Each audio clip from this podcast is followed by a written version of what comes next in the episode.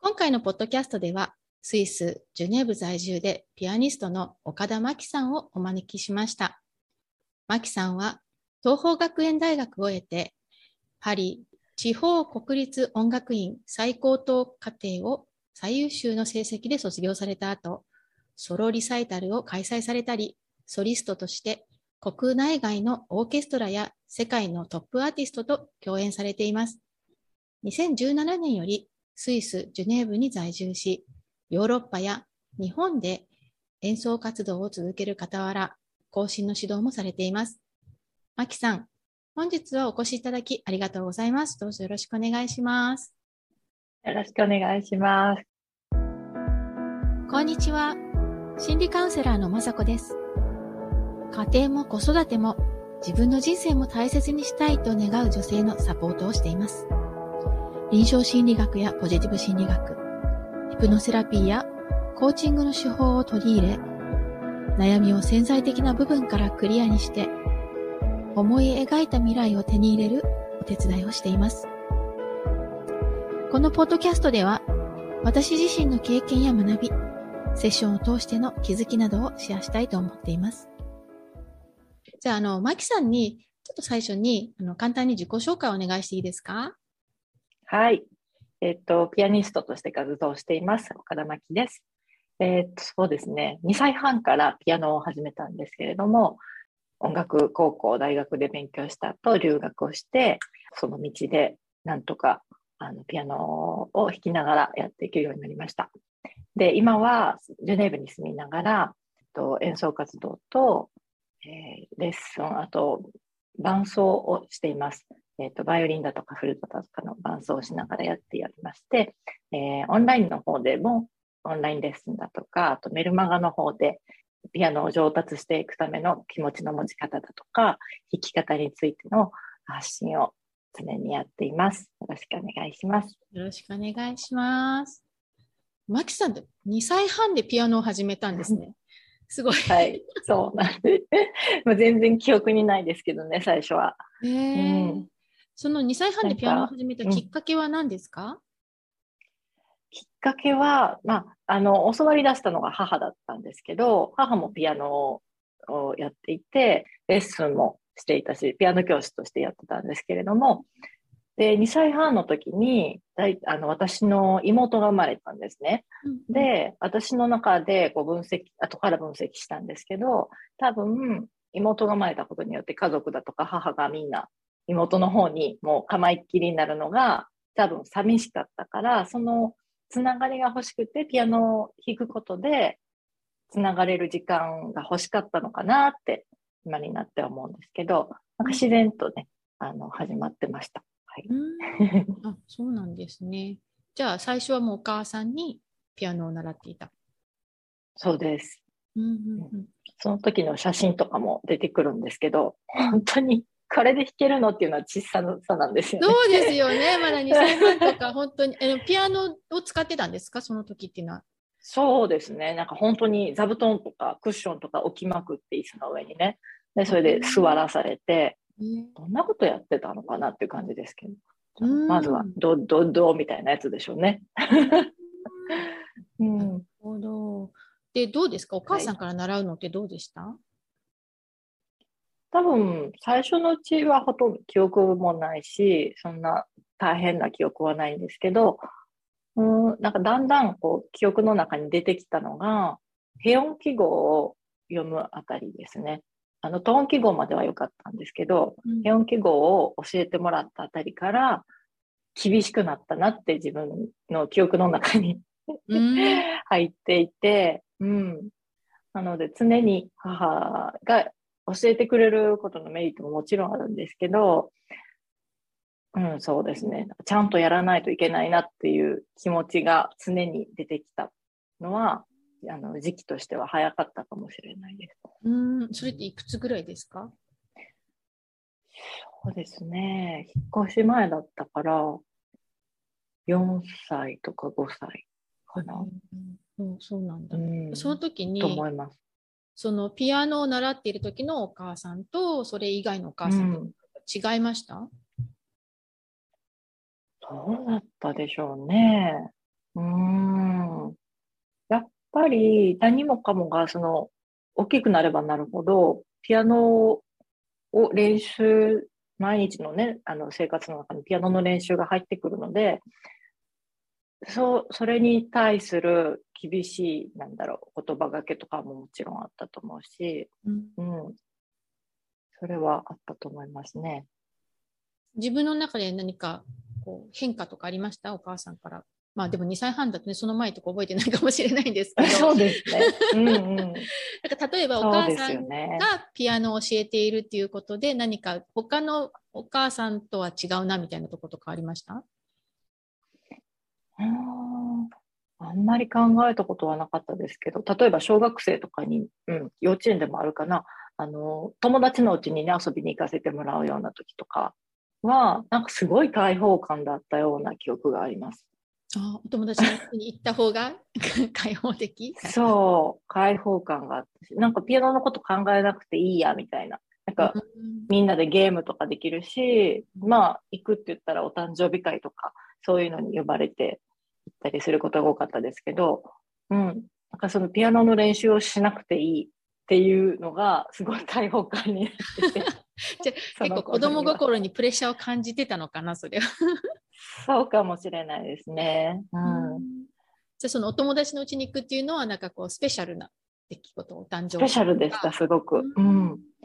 なので、小学生の頃は、あの、居残りっていうあるあるじゃないですか。学校の授業が終わった後にそのまま残って遊んで、うん、あの放課後、ね、放課後遊んで、うん、そうそうそう。でなんか決められた時間になったらもう帰んなきゃいけないみたいなね、うんうん、その放課後の遊びをやったことがないんですよ私。ああもうすすぐ終わったらすぐ帰っていく。すぐ。そう。もう小学校低学年からずっとそうだったので、うん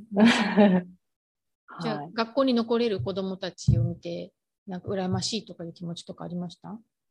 どうだったんでしょうね。なんかもうその頃には、帰って練習することが当たり前っていう感じだったので、うん、逆に一度だけ友達に誘われておあの放課後にお家に遊びに行ったんですよね、うん、その時はすごく罪悪感がありました逆に。ああお母さんに遊びに行ったそうそう、一応電話をかけたんですね。これから何々ちゃん家に遊びに行かせてもらうって。うん、でも、あの、留守かなんかレッスンをしてたのか留守で、母自身が出てこなくて、その時なんか、救われたような気持ちにもなったんですよね。うん、もし母がその時出てたら、ダメよ、早く帰ってきなさいよってもしかしたら釘刺されてたかもしれないから、うんうん、一応言うべきことは言ったから、あとはもう好きに遊ぼうみたいな感じで、逃げるようにお友達の家に行ったのを覚えてます。うん、そっか。でもそれが1回だけっていうのが。うん、そう、1回だけですね、うん、やっぱそれをやってみて、すごい罪悪感を感じて、やっぱやめようというところがあったのかもしれない。うん、もうあの思いはしないでおこうみたいな感じ、ね、うん。でもそのなんかこうピアノを練習しないといけないというその責任感みたいなのってどこから来てるんですか？どうなんでしょう。やっぱり毎日怒られなくても、や、あの、ピアノやるよっていうのを声掛けされてたからだと思うんですけど、よく、あの、今教える側の身になっても言うのが、毎日の歯磨きと一緒で、寝る前に歯磨きしなかったり気持ち悪いじゃないですか。うんうん、それと一緒で、練習を毎日しないと気持ち悪いな、なんか居心地が悪いなって思うように早く習慣化するんだよっていうのを子供にも始めたてのこと子たちにも言うので、うん、そういうのがもう染みついてたんだと思います。うん、うん、うん、もうなんか習慣、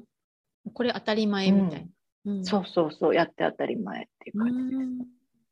あでもなんかそれすごい、もしね、そういうふうに何か一つにコツコツ打ち込んで何かこう、上手になりたいっていう時はやっぱ習慣にするのが一番いいですからね。そうですよね。それはもう何歳になっても何をやるにしてもね、うん、習慣にしてしまうというのが一番ですもんね。やっぱそこでやるかやらないかってそういう選択肢があるとやっぱり子供ってやりたくないっていうふうに傾く子もいるからうちの子とかも、ね、のピアノ習わせたんですけど、うん、まあ、うちは別に何て言うんだろう。ただやりたかったらやってみる？みたいな感じでやったんですけど、うん、うん、やっぱりなんか練習が毎日できなくって、そのうちやっぱり弾けないからつまらないみたいな 感じで、そうですね。そうですよね。半年ぐらい。でやめちゃったんですけどね。だから、うんうんうん。でも本当に上手になるのにね、やっぱじピアノって時間かかりますからね。うんそうですね。ううんん。そこをどう乗り切るかみたいなのは習得できるかできないかってすごく大切なのかなとか。うん。そうですね。最初のやっぱり取っかかりがね。う。うんん。うんうん。まあ、向き不向きピアノって押せば音が鳴るじゃないですか。音を鳴らすこと自体は簡単だから、うんなんか簡単そうに一瞬見えるんだけども、あのピアニストが弾いてるね、ビデオとか見ても、すごくバーッと弾けてかっこいいなと思うけども、すなんだろう、自分が思うように体を動かせるようになるとか、楽譜を読めるようになるとかっていうのは本当に積み重ねしかないっていう感じなので、ねそれがね、子供にとっては辛いですよね。うん、そうですよね。うん、うん、なんかすごい、私も子供の時習ってたんですけど、やっぱりなんかこう単調な練習の繰り返しみたいな、うんうん、つまらないんですよね。それがなんかそうですよね。それはわかります。あの、私も今でこそこうやってね、専門の道でやってますけど、やっぱり周りでプロになってる人たちでも、あの、よ子供の頃は漫画読みながら音階の練習してたとか、テレビ見ながら練習してたとかいう人いっぱいいるので、うん多分子供の反応としてはそれきっと間違ってないんだよねっていう話をするんですね。やっぱり子供は遊びたいとか、うんい嫌なものをやりたくないっていうのが結構ナチュラルな反応なのであって、それ、まあ、子供の時から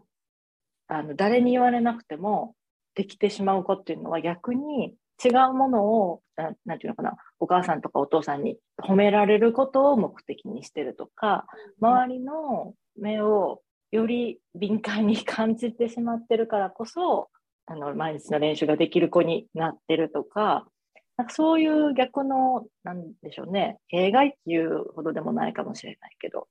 うん、そういう要素がもしかしたらあるのかもねっていうお話はよくします。うんうんうん、本当にそれ思いますね。ピアノだけに限らず、どんなお稽古事でもそうだと思うんですけど、いやうちの子とか、本当に、なんて言うんだろう、好き嫌いがあるので、やってみて、もうなんかつまらないと思ったら、もうまあ嫌だって言ってやめちゃうんですよね。だから、だから逆に、だからそれはなんか子供として自我が発達してるからいいのか、でも、これじゃ何も身につかないよなとか、私の中でもやっぱ葛藤があったりして、ピアノも習わせたかったし、水泳とかね、いろいろなスポーツとかもさせたかったけど、結局いろんなことさせてみて、でもなんかこう嫌だって言うから、まあでもこの子に合うものが見つかればいいなと思って、うん。うん、いろんな機会はね、与えたいなと思ってるんですけど、なんかそこであまりにもなんか親の期待が高すぎたり、なんか思思いが強すぎたりすると、結構子供に対して押し付けてしまうのかなとか、そうですね。うんうん、その辺はすごい葛藤もありますね。なんか続けてほしいし、続けたら上手くなるのにっていうのもあるし、でも子供がうんなんか嫌がってるのに続けさせて意味があるのかなとか。うん、そうですね。うんそうか、まさこさんでもそうなんですね。皆さんそうじゃないですかね、多分。うん、いや、子供さんの、なんだろう、子供さんとの付き合い方とか、あのね、熟知されてそうだけど、やっぱりそういう葛藤が終わりなんですね。いや、やっぱうんり葛藤のない親子はないと思います。うん。うん、そっか。うんうんうん、ねどんなに対応が分かっていたとしても、でもやっぱりうん葛藤しながら、自分なりの正解を見つけていくっていう感じかな。うん、そうですね。うん。やっぱり子供さんによっても違うんでしょうしね、一人一人のそうなあの反応だと、か、うん、やりたいことっていうのが違うんですもんね。うん、本当に一回始めたらずーっと続けられる子もいれば、なんかもうやりたくないっていう子もいれば、本当に様々で、で、やっぱりうちの子とか本当やりたくないっていうタイプの子なので、なんかずっと真面目に続けてられる子を見ると、すごい羨ましいなとか思いますよ。こんな風に文句言わずに続けてくれないのかなとか思いますけど。うんうん。でもまあ最終的にきっとこれは彼の強みじゃないんだなと思って受け入れるようにしてます。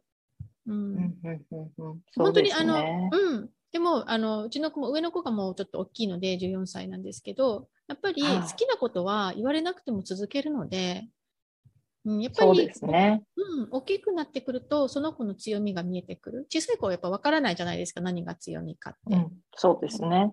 だからいろんな機会を与えるのはいいかなと思うけどやっぱり小学中学生ぐらいになってくるとその子の強みが見えてくるのであまああの強制していろんなことさせなくてよかったなと思いますね。この子はこの子の強みで生きていくんだろうなと思って、うん、そっちを応援するようにしてます。うん、なんか私の夫がバイオリニストなんですけど、あのヨーロッパで、ま、あの生まれ育った人なんですけど、彼と話をしてると、あの日本の日本に初めてね彼が来た時にちっちゃなお子さんがチェロをね弾いてあの、お家に招かれてチェロを弾いてくださったんですって、その子供さんがね。で、まだまだちっちゃい子なのに、ものすごく堂々として、あの、人前でね、プロ、プロとか大人の前で弾くっていうことに何のおじけつきも感じないほど堂々と弾いてくれたと。で、あそのぐらい、何歳かどうかわからないですけど、そういった子供が堂々と人前で、あの、弾けるっていうのはヨーロッパで見たことないっていうんですよ。そのぐらいの子供はみんなあ嫌だってこう引っ込み思案になったりだとかそんな堂々と振る舞ったりしないものなのにあれはなんでなんだろうねって私に聞かれたんですね。うん、でそれとこう相反するようにそうですね大学を卒業したりしてそあの留学してくる日本人の学生さんっていらっしゃいますけどあの、そそういう子たちを次見ると、逆にヨーロッパの人たちよりも引っ込み思案 に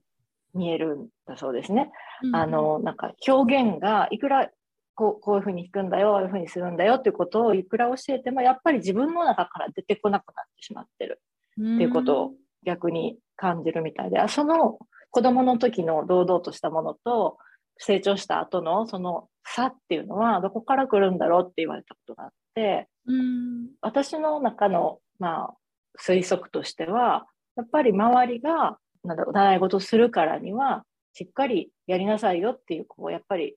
押し付けじゃないけどプレッシャーだとかやるべきことはやらなきゃいけないよっていうこの教えが子供のうちはとてもいいんだろうけど、うん、そのうちだんだんこの自分のやりたい気持ちっていうものが押し付けられて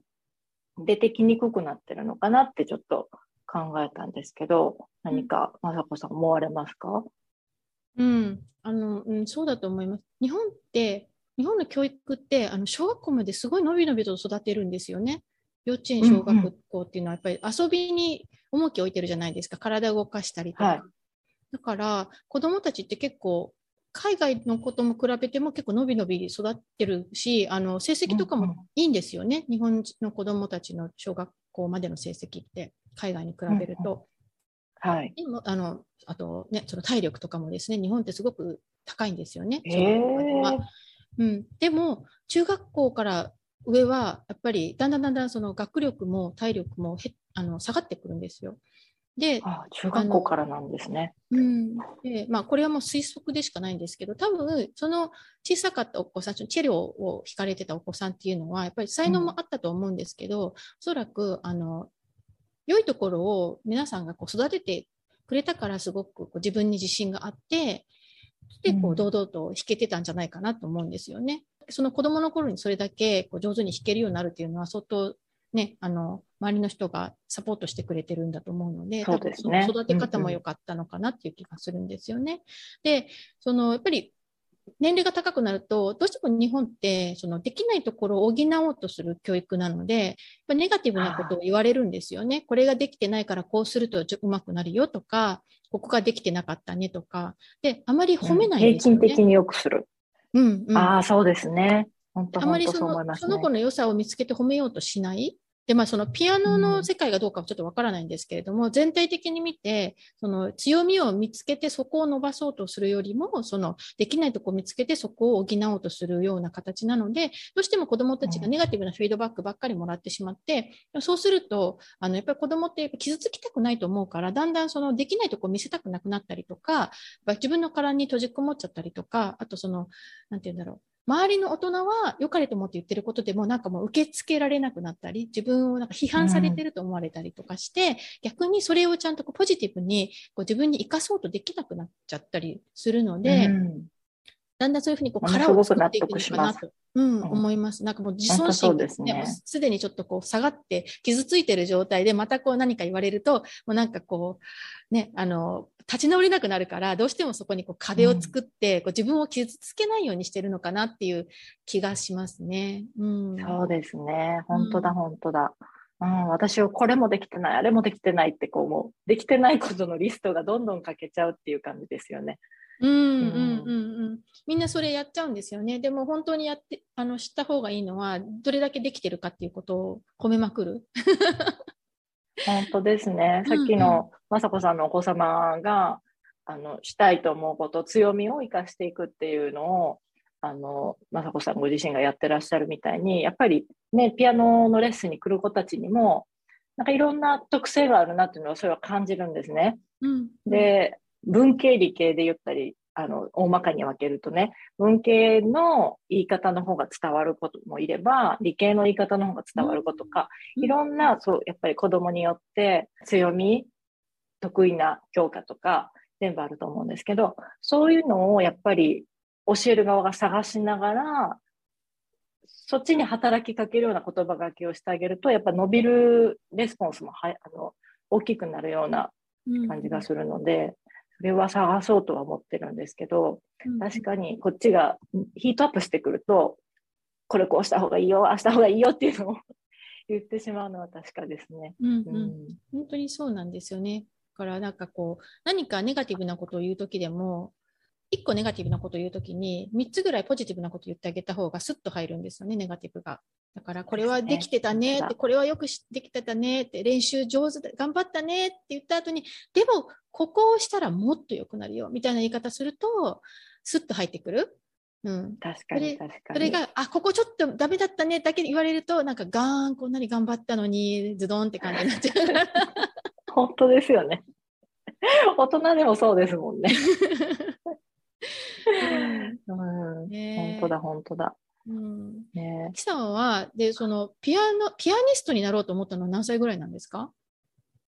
それがずっと考えてはいるんですけど、うん、もうあまりにもそれが自然に毎日の中にピアノが入ってたものだからもうその道で行くのが当たり前ってなっちゃってたんですよね。うん、例えば私が小学生4年生の頃に東京の音楽大学で教えてる先生のところに習いに行き始めたんですけど、もうその先生に習うってことは、その先生のところに将来行くみたいな、まあ、子供にとっては余計にそうなんですよね。やっぱり自分で先生を探して、自分で道を探すってことができないので、うん、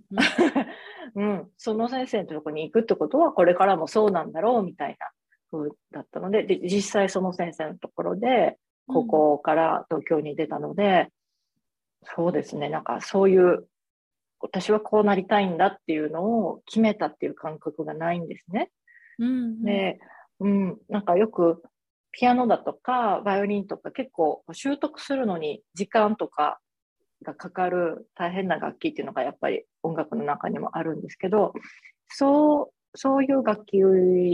の人ってやっぱり親子関係に違和感持ってる人結構多いみたいなんですね。うん、私ももちろんなんかちょっとあのたまに感じる時があるんですけどそれっていうのはやっぱり自分で人生の決定をできる年齢まで待ってるともうすでに時を遅しそのピアノの道で行くにはすでに時が遅いみたいな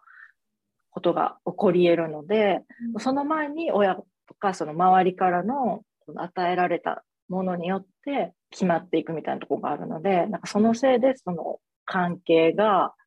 微妙になっていくのかなって思うんですけど。うん、確かにその親の期待もあり、で、子供の意思もあり、うん、で、それがこうぴったりマッチしていたらいいですよね。なんか、私はピアノが好きだし、ね、ピアニストになりたいっていう気持ちと親がピアニストにさせたいっていう気持ちがぴったりマッチしてると、スムーズにいけるけど、もし途中で子供があれ私ピアノだけの人生どうなんだろうとか 思い始めたら結構難しくなっちゃうっていうことですよね。そうですね。ううんんうん。うん。でも、マキさんにとっては、私の場合は、うん、私の場合は、もうそういう疑問を挟む余地がなかったっていう感じです。うんうんはい。でも今振り返ってみてどうですか？確かになかったですね。やっぱりピアノを続けたかったです。うんやめようとかやめたいって思った記憶が全然ないので。うんうん、でもそれは良かったですよね。あのよかったですね。うん。ま うん。マキさんのその強みともぴったり合っていたし、それがお母さんの弾いた、その、この道で行ったらいいよっていうのとぴったりマッチしてたっていうそうですね。本当にね。うん。うんうんうん最後までお聞きいただきありがとうございます。この配信がためになったと思った方は、ぜひ配信登録お願いします。ただいま、子供の自己肯定感がアップする魔法の50フレーズという無料冊子をプレゼント中です。海外在住の心理カウンセラーによる子供の自己肯定感が上がる声かけのヒントがたっぷりの無料レッスンです。ご希望の方は、ショーノートのリンクからダウンロードください。URL は greenbeautylab.com forward slash magic greenbeautylab.com forward slash magic magic マジックですね。では今日もありがとうございました。